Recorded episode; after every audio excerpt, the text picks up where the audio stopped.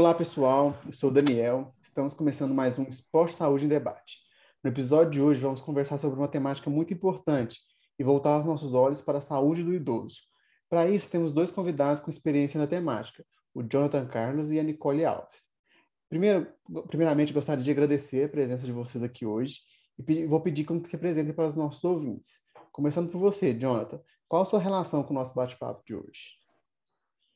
Tudo bem, pessoal? É um prazer poder participar com vocês aqui desse podcast. Meu nome é Jonathan Carlos, eu sou fisioterapeuta formado pela Universidade Federal de Uberlândia. Também sou especializado em fisioterapia geriátrica e gerontológica.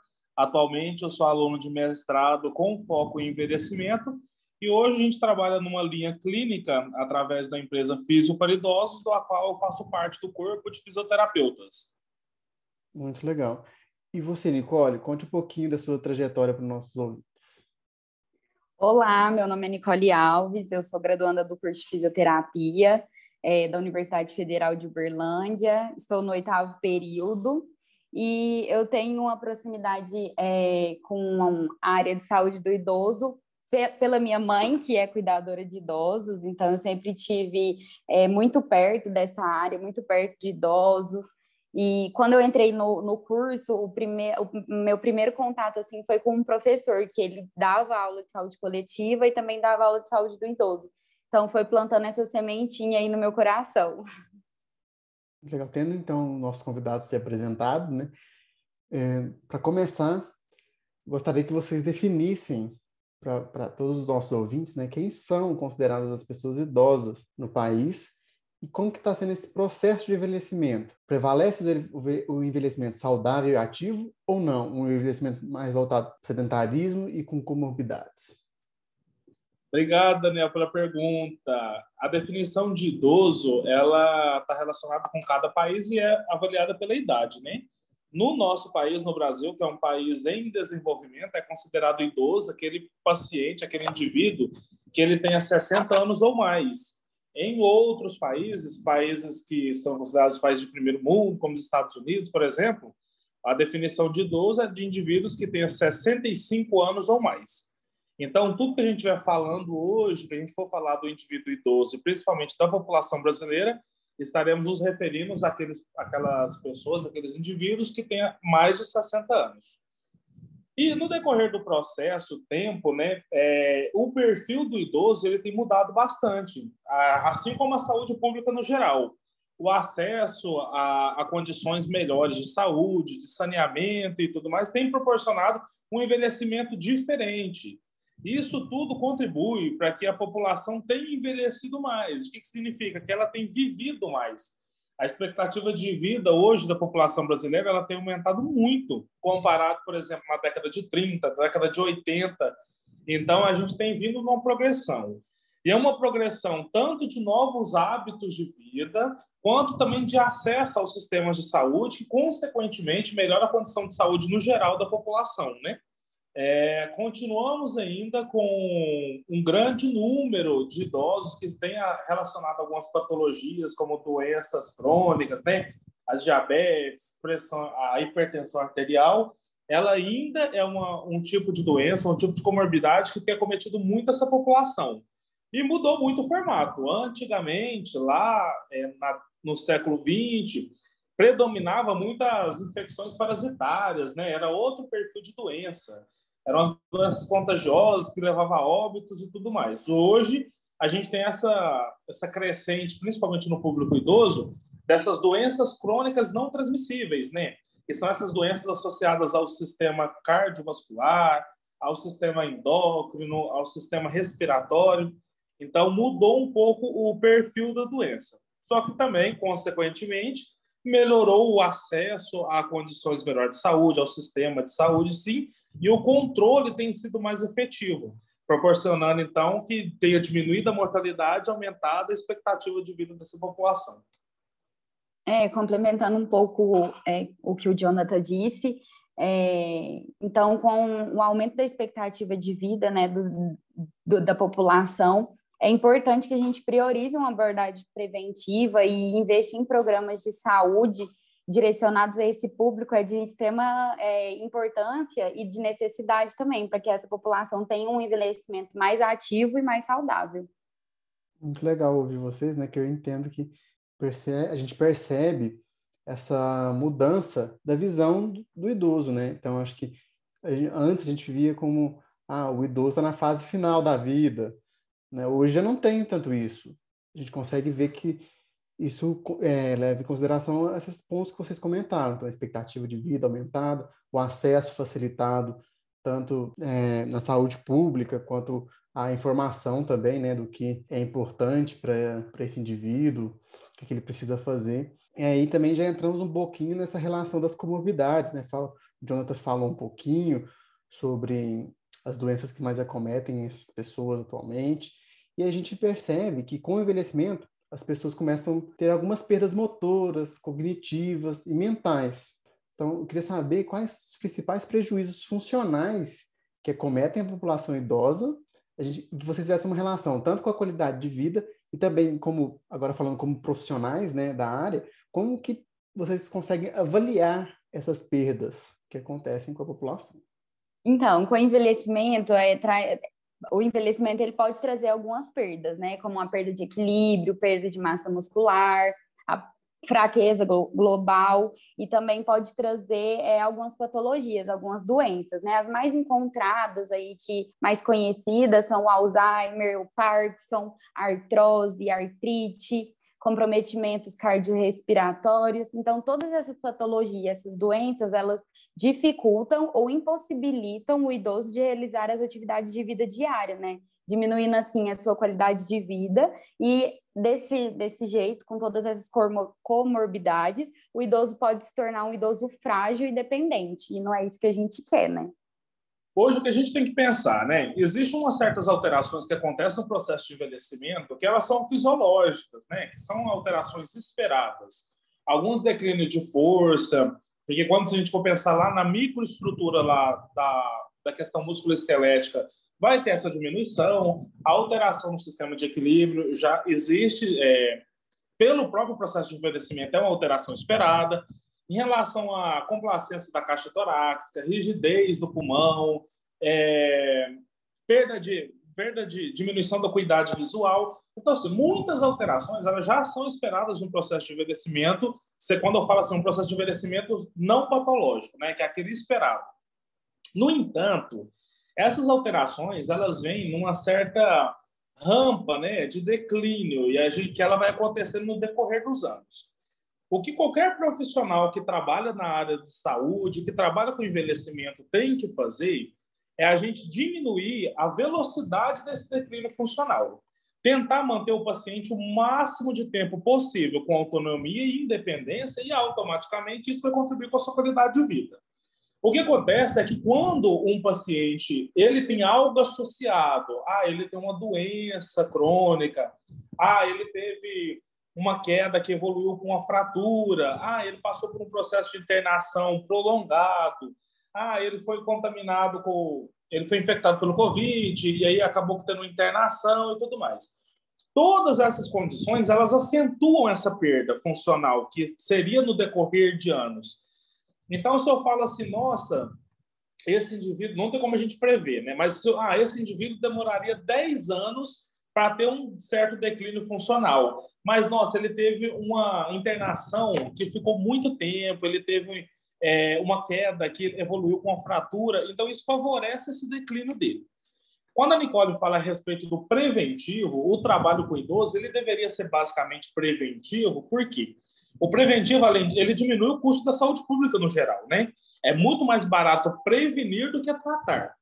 Além disso, é, muitas condições que acontecem com o idoso poderiam ser evitadas se tivesse um acompanhamento preventivo e depois, quando acontece de falta, de fato, elas, algumas delas são irreversíveis.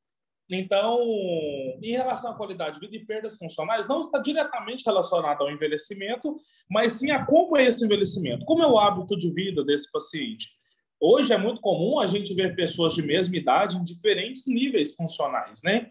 O idoso de 80 anos, ele não representa mais aquele idoso que a gente via que era caquético, que ele era todo curvado, que usava bengala Hoje a gente teve um no... tem um novo perfil de, de paciente, hoje a gente tem um novo perfil de idoso. Os idosos estão cada vez mais ativos e deveriam se tornar cada vez mais mesmo. Mas o que, que a gente encontra ainda muito? Idosos com grande perca de força muscular, a gente chama de global, né? Porque não está relacionado a um membro específico, e é, o, é o per, a, a, perda de força global mesmo, no corpo todo. Ela pode ou não ser classificada com sarcopenia, vai depender de outros critérios. Algumas perdas funcionais, principalmente em marcha, né?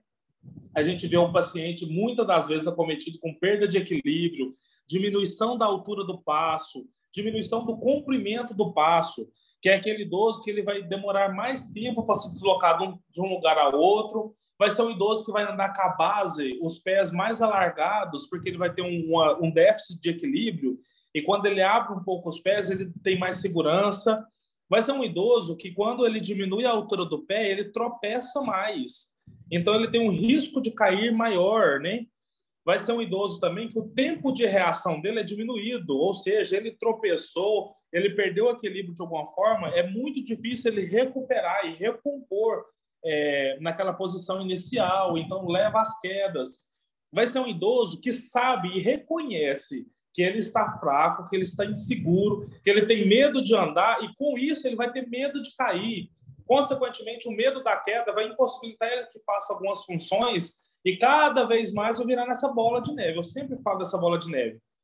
O idoso, quando ele tem uma incapacidade ou quando ele tem uma limitação, uma restrição, ele começa a ter medo de fazer aquela ação toda vez que ele tem medo, ele poupa de fazer aquilo. O estímulo que ele teria, ele não tem mais. Aí acaba que cada vez mais estimula esse mobilismo do idoso, ele vai ficando cada vez mais sem fazer a ação, consequentemente, ele vai enfraquecendo cada vez mais. Cada vez mais que ele enfraquece, ele aumenta mais o medo que ele já tinha. Então, vira um ciclo vicioso, que o idoso não tem o estímulo, tem medo de cair, cada vez que ele tem mais medo, ele perde função, cada vez que ele perde função, ele está mais sujeito a novas quedas, tá? Então, associado a isso também, a gente tem os problemas cardiovasculares, os problemas respiratórios, as demências, né? As demências elas são de diversas causas.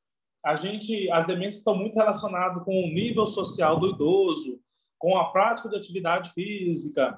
É... Então, assim, muitas questões, muitas mesmo. Hoje a gente pode falar que a, as demências elas são um carro-chefe dos nossos atendimentos, é, sempre estão associadas a algum outro fator, seja ele músculo esquelético, seja ele neurológico, mas as demências são um número muito importante de acometimento em relação aos nossos idosos. É muito legal ouvir essa fala de vocês, né? E muito interessante, porque eu vejo que é nessa fala, nessa última fala do Jonathan, né? é que realmente entra a atuação, seja do fisioterapeuta, do profissional de educação física, que é observar esses, pequenos detalhes que talvez outras pessoas não dariam tanta atenção. Então, como que o idoso caminha, a forma que ele vai caminhar, por que, que ele caminha desse jeito e o que, que vai impactar durante toda a vida dele. Então, durante todo o seu dia a dia. E é aí que entra nossa, a nossa atuação, né?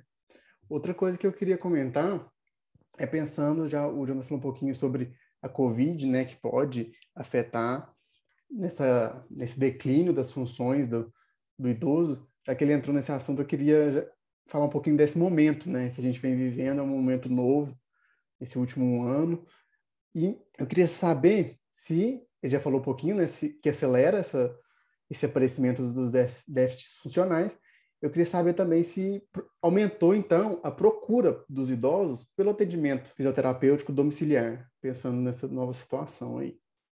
Isso mesmo, Daniel. Nesse momento, então, é, quando a gente fala de idoso, o profissional de educação física e o fisioterapeuta são muito importantes porque nós somos os profissionais que devolvem funcionalidade para o paciente, né? Nenhum outro profissional tem, é, profissional tem essa atuação que a gente tem a gente não trabalha diretamente com a patologia, né? A patologia ela fica acerca lá da medicina e tudo mais. A gente trabalha com a repercussão dela no paciente. Então, a gente trabalha com essas limitações. A parte da patologia, muitas das vezes o fisioterapeuta ou o profissional de educação física ele não vai resolver a patologia, mas a gente vai trabalhar com essas repercussões. O que aquela patologia trouxe para a gente? Artrose, muitas das vezes, muitas das vezes não, a artrose não tem cura mas eu posso trabalhar com toda a limitação de mobilidade do paciente, posso trabalhar com controle analgésico, posso trabalhar com fortalecimento para aumentar a estabilização. As hernias de disco, o paciente idoso não vai fazer um procedimento cirúrgico. Posso melhorar a mobilidade, posso melhorar a sustentação muscular daquela musculatura, posso treinar atividades funcionais que antes ele sentia dor, posso causar analgesia. Então, o fisioterapeuta e o profissional de educação física, e fortalecendo as duas profissões, são profissões que trabalham com funcionalidade. Então, é muito importante lembrar disso. Esse carro-chefe é nosso, tá?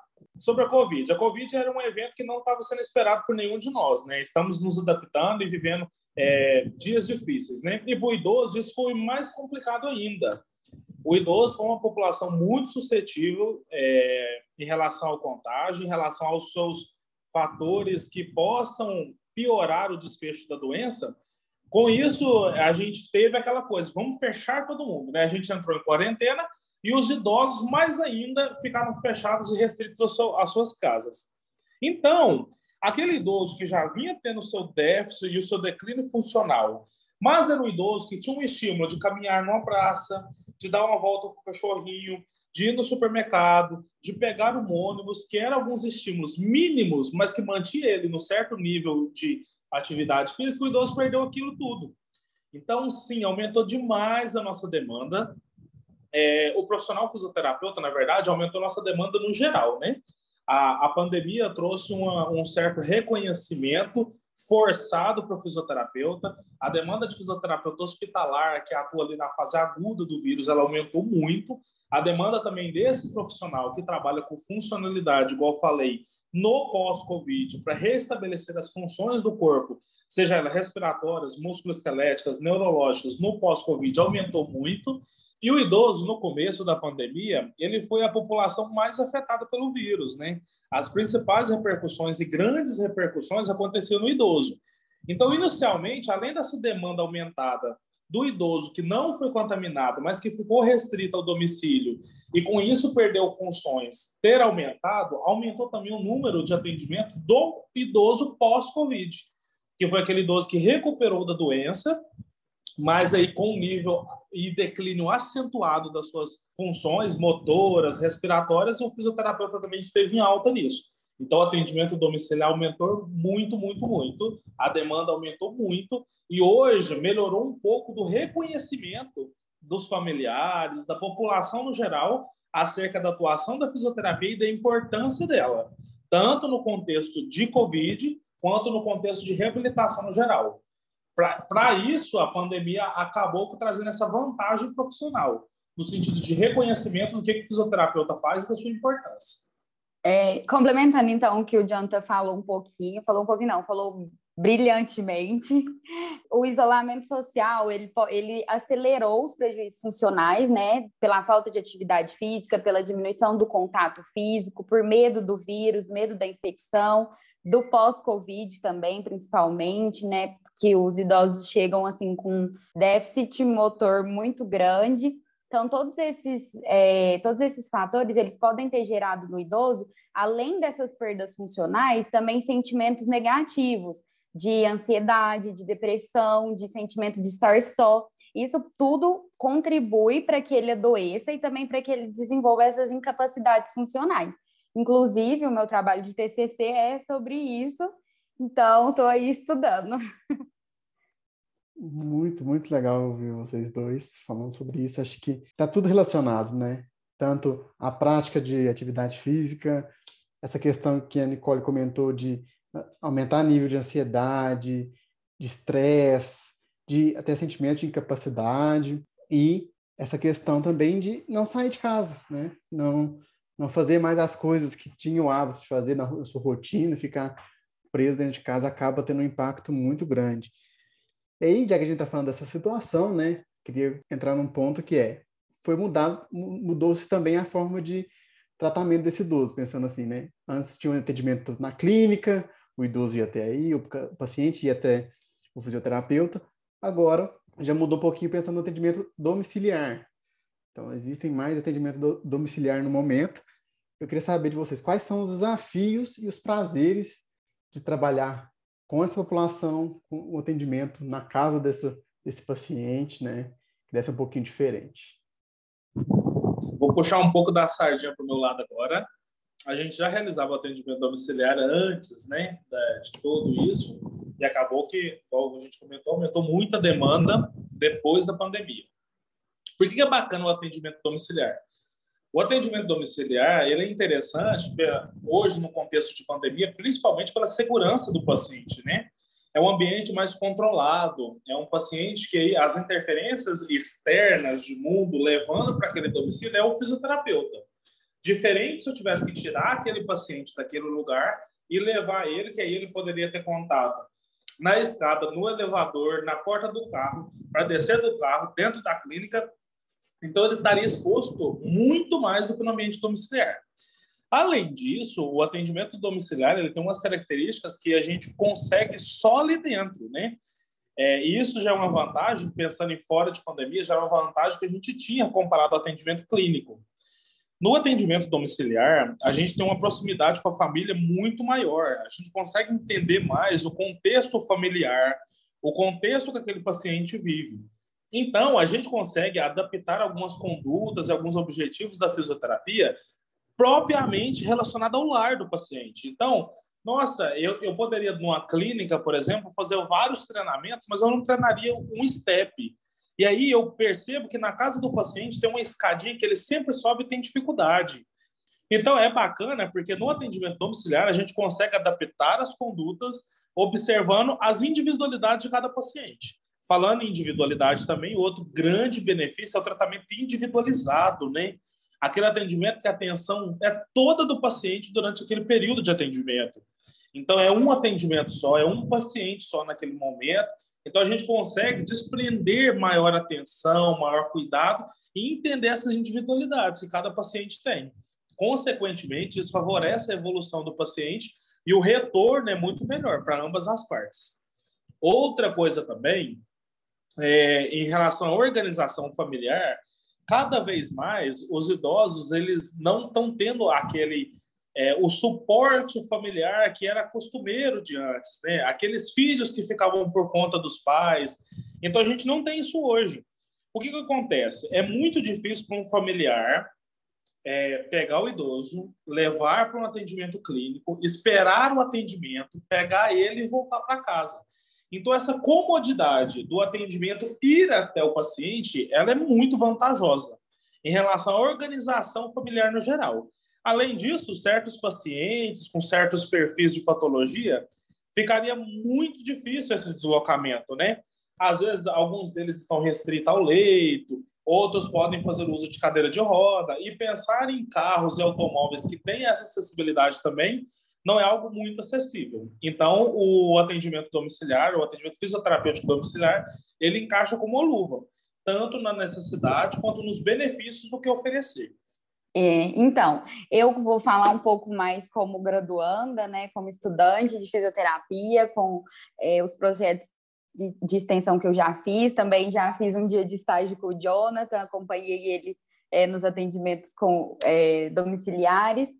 E eu acho que o desafio é bem isso que ele falou, que cada paciente tem sua particularidade, apesar talvez da patologia ser a mesma, da comorbidade ser a mesma, o paciente é diferente, a casa do paciente é diferente, talvez o jeito de você falar com o paciente é diferente, o jeito de tratamento, o objetivo.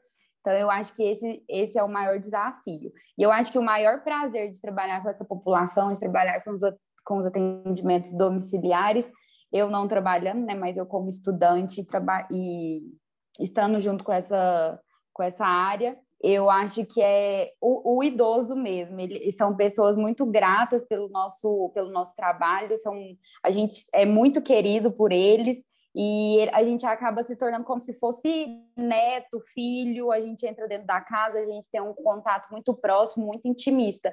Então, eu sou é, suspeita para falar, né? O Jonathan também, mas eu amo, gosto bastante. Eu acho que é isso, essa intimidade que a gente cria com, com o idoso. E, e, ele, e assim, são muitas histórias que a gente ouve, a gente conversa muito, é, são trocas muito significativas. Muito interessante ouvir uma coisa assim, que talvez seja comum para quem já trabalha com isso, com atendimento domiciliar, tratando o idoso, né? Que é essa questão que vocês comentaram, de que vai além de uma anamnese, por exemplo, que a gente poderia fazer dentro da clínica, né, com atendimento, que é identificar realmente o espaço onde aquele idoso está, então a casa dele, o que, que ele faz, onde que ele tem que ir, quais são os, os problemas, entre aspas, né, que ele iria enfrentar no seu, no seu dia a dia ali, facilitando, então, a intervenção do profissional. Também achei legal essa questão do, do tempo, né? Ultimamente ninguém anda tendo tempo para nada, então, alguém, para o filho, para alguém da família levar esse idoso para a clínica já é um, um problema que acaba sendo solucionado com o atendimento domiciliar. Então, a gente está falando aqui de algumas coisas que mudaram né, durante a pandemia. Outra coisa que surgiu, né, aumentou também, foi o teleatendimento durante a pandemia.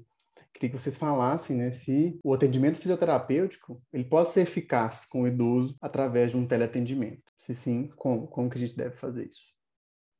Em relação ao teleatendimento, ele foi uma ferramenta muito prática, né, muito é, usual para a gente nesse período de pandemia. Cada idoso ele apresenta um certo nível de instrução, um certo nível funcional, e ele não é aplicável a todos os pacientes, não é, para a gente conseguir fazer um teleatendimento, principalmente, a gente tem que ter um paciente que tem um bom nível de compreensão e que ele tenha um nível funcional, que quando a gente propõe algo para ele, ele não esteja em risco, né?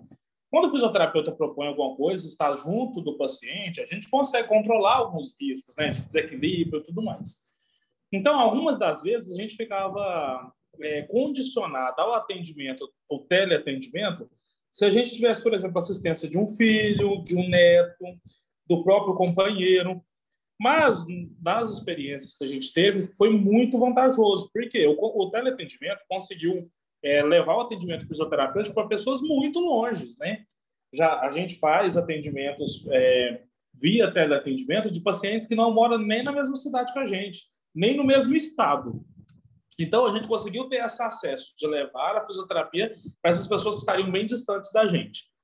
Uma limitação foi que a gente fica um pouco limitado a essa segurança do paciente. Então, a gente sempre vai propor condutas que não coloquem o paciente em risco.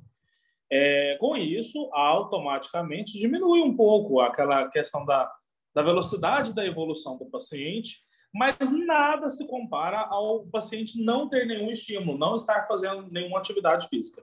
Então, foi muito vantajoso o teleatendimento, funcionou muito bem, os pacientes receberam muito bem a, a, essa nova ferramenta de trabalho e a gente conseguiu bons resultados, sim, viu? Foi uma ferramenta muito usual, muito bacana para a gente. E continuamos usando ela até hoje, né? A, a, pandemia ela tem sofrido algumas alterações, algumas oscilações em número de casos, intensidades. A pandemia ainda está aí, infelizmente, a gente continua tomando os cuidados, mas graças a Deus hoje também nossos idosos vacinaram. Hoje a gente já está no trabalho com uma certa segurança no presencial um pouco melhor. Uma curiosidade que eu tenho, né, que eu vejo que a pandemia ela fez com que os profissionais mudassem, né, a forma de trabalhar. Então, o teleatendimento é um exemplo. Para o profissional de educação física também, aulas online, né, tudo isso, vídeo, faz o consumo da atividade física mudou durante a pandemia.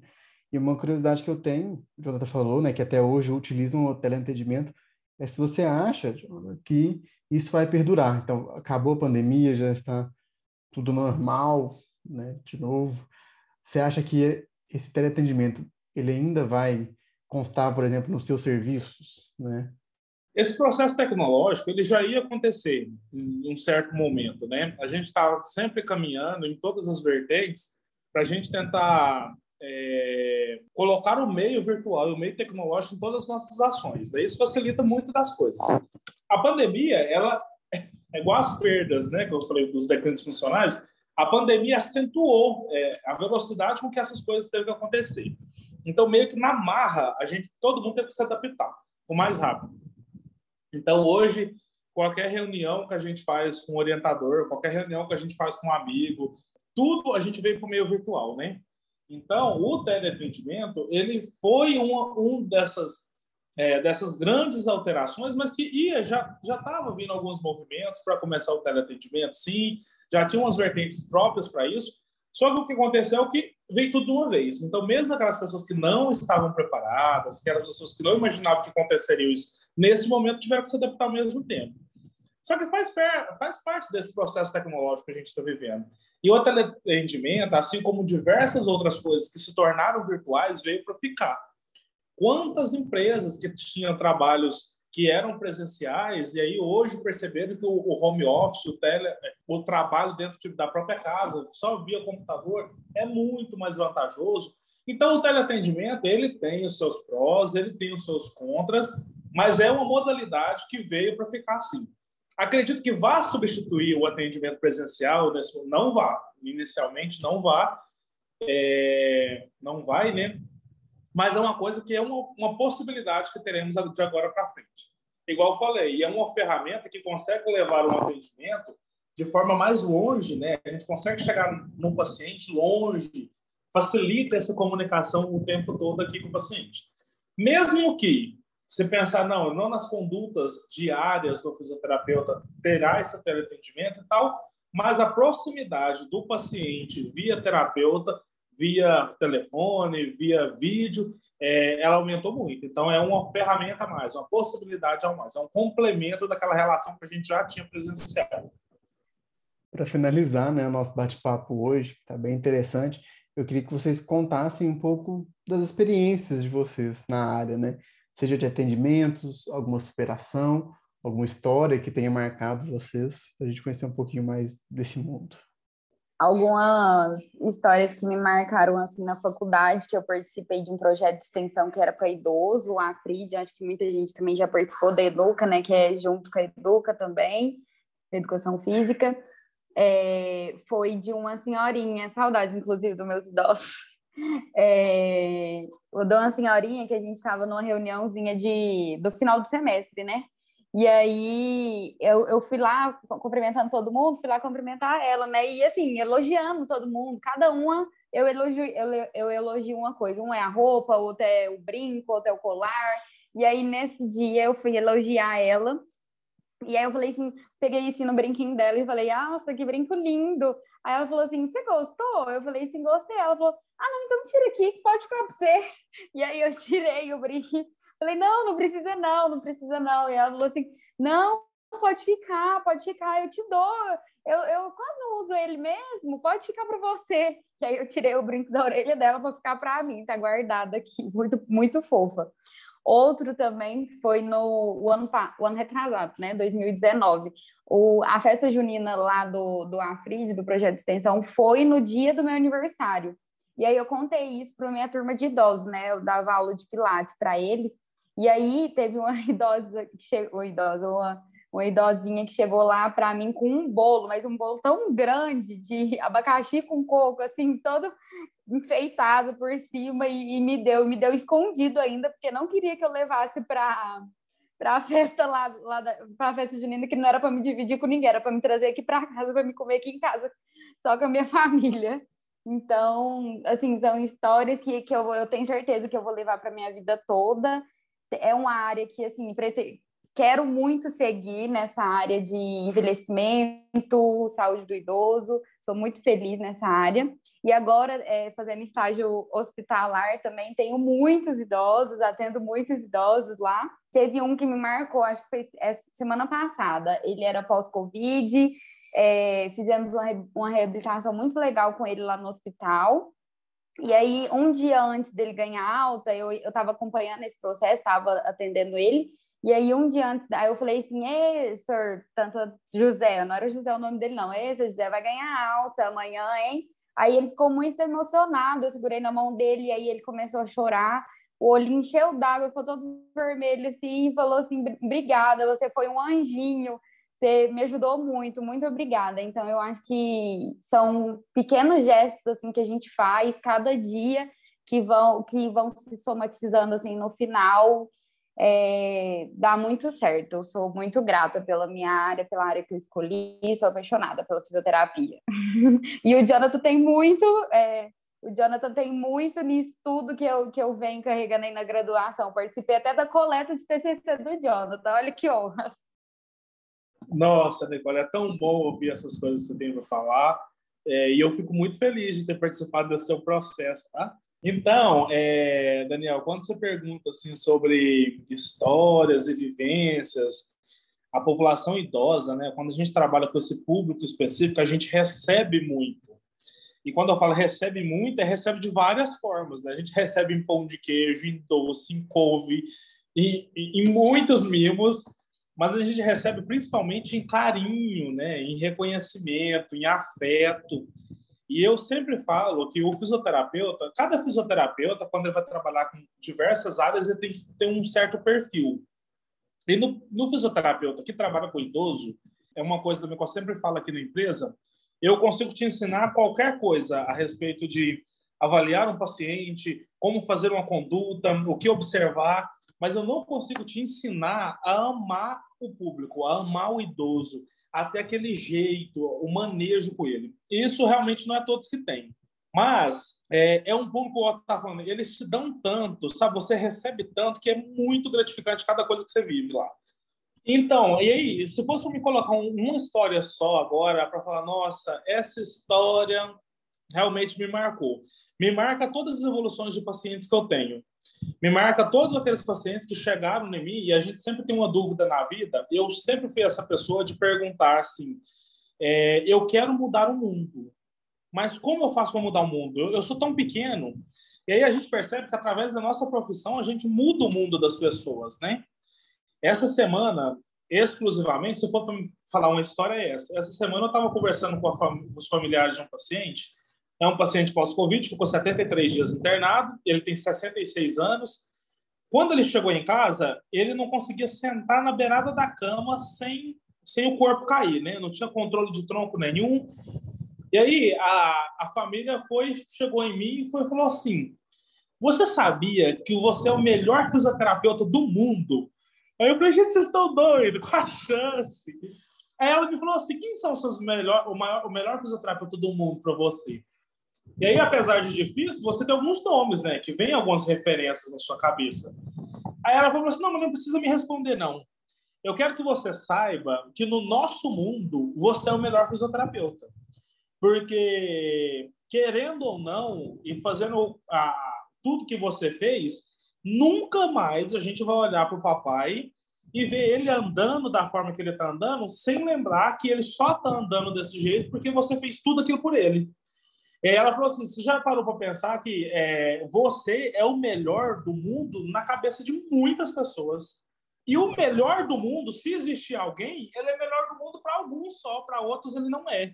Então, reconheça e saiba que você é o melhor fisioterapeuta do mundo. Então, na descrição lá que for colocar de mim na minha apresentação, vocês podem escrever, por favor, que eu sou o Jonathan Carlos, fisioterapeuta para idosos, fisioterapeuta geriátrico gerontológico, mestrando em fisioterapia, pós-graduado em saúde pública e vulgo melhor fisioterapeuta do mundo. Então, é, para tudo que a gente for fazer na vida, para qualquer profissão que a gente for ter, para tudo que a gente se dispõe a fazer, quando a gente faz bem feito, a gente é o único, a gente é o melhor naquilo e a gente nunca vai faltar espaço para a gente. Então, eu me dispus a ser fisioterapeuta, eu me dispus a trabalhar com idosos, eu faço isso com muito, muito amor, porque realmente gosto demais, e eu me dispus a ser o melhor nisso. Estudo, leio, me dedico para ser o melhor tecnicamente. Mas o que eu posso ser, que é o melhor em afetividade, o melhor em cuidado, o melhor em em, em gesto, melhor em toque, isso eu já sou. Então, fazer sempre o melhor para qualquer um que você estiver fazendo, para qualquer profissão que você tenha, para qualquer público. O idoso é diferenciado e se você quiser trabalhar com o idoso, seja diferenciado também. Seja mais que profissional, seja família, seja neto, seja filho, seja cuidado. É, realmente, eu ouvi vocês nessas experiências, a gente consegue visualizar bem essa questão de ser a família, não ser apenas o profissional que está ali para mudar um pouquinho da vida dessa, desse cliente, desse idoso, e realmente ser a família dele, que muitos desses é o que realmente precisa, além né, dessa intervenção da fisioterapia, é ter alguém ali próximo para dar o carinho, dar atenção, que isso vai mudar a vida dessa pessoa. Eu gostaria de agradecer a presença do Jonathan e da Nicole nesse episódio de Esporte Saúde em Debate. Foi muito interessante, muito enriquecedor ouvir um pouquinho mais sobre o envelhecimento e a saúde desse idoso. Acredito que tenha sido uma discussão muito rica e ela é importante para em diversas áreas da saúde, né? não só na fisioterapia, não só na medicina, não só na educação física, mas sim se discutir isso em todas essas áreas. Muito obrigado. Agradeço imensamente o convite, é sempre uma honra poder falar é, desse tema, é uma honra falar sobre idoso, é uma honra falar um pouco sobre a minha vivência, sobre o meu trabalho. Então, muito obrigado mesmo. Estou à disposição sempre para quando vocês precisarem. E qualquer pessoa também que tiver alguma curiosidade, querer saber um pouco mais do nosso trabalho, querer saber um pouco mais sobre o atendimento fisioterapêutico domiciliar e para idoso, eu já deixo aqui o convite. É, a nossa empresa está sempre de portas abertas para que vocês possam vivenciar um pouco da nossa rotina, dos nossos desafios, das nossas conquistas. Então, só procurar a gente, tá? Não sei se vão divulgar, mas vão sim. Procura no Instagram. Então, quem tiver interesse, pode procurar no Instagram, arroba Fisoparidosos. Manda uma mensagem lá para a gente, que a gente vai ter o maior prazer do mundo em receber vocês por aqui, tá? Queria agradecer mais uma vez, Dani, por estar aqui, né? E agradecer ao Jonathan também por ter aceitado o convite. Admiro muito o trabalho dele, a carreira dele que ele está construindo, a todo mundo do Fiz para Idosos. É, gosto muito da equipe e daqui uns dias eu estou lá também. Obrigada. Antes de despedirmos, eu gostaria de falar com você aí que está nos ouvindo. Lembrar de nos seguir na plataforma que estiver utilizando para ouvir esse podcast, seja ele Spotify, iTunes, Google Podcasts, para ter acesso sempre que saírem novos episódios. Além de seguir nas nossas redes sociais, Facebook, Twitter, Instagram, que é Husport EJ. Lá você pode comentar o que achou desse episódio, sugerir temas e convidados para os nossos próximos episódios além de ficar por dentro de todos os projetos que estamos desenvolvendo. Muito obrigado e até a próxima.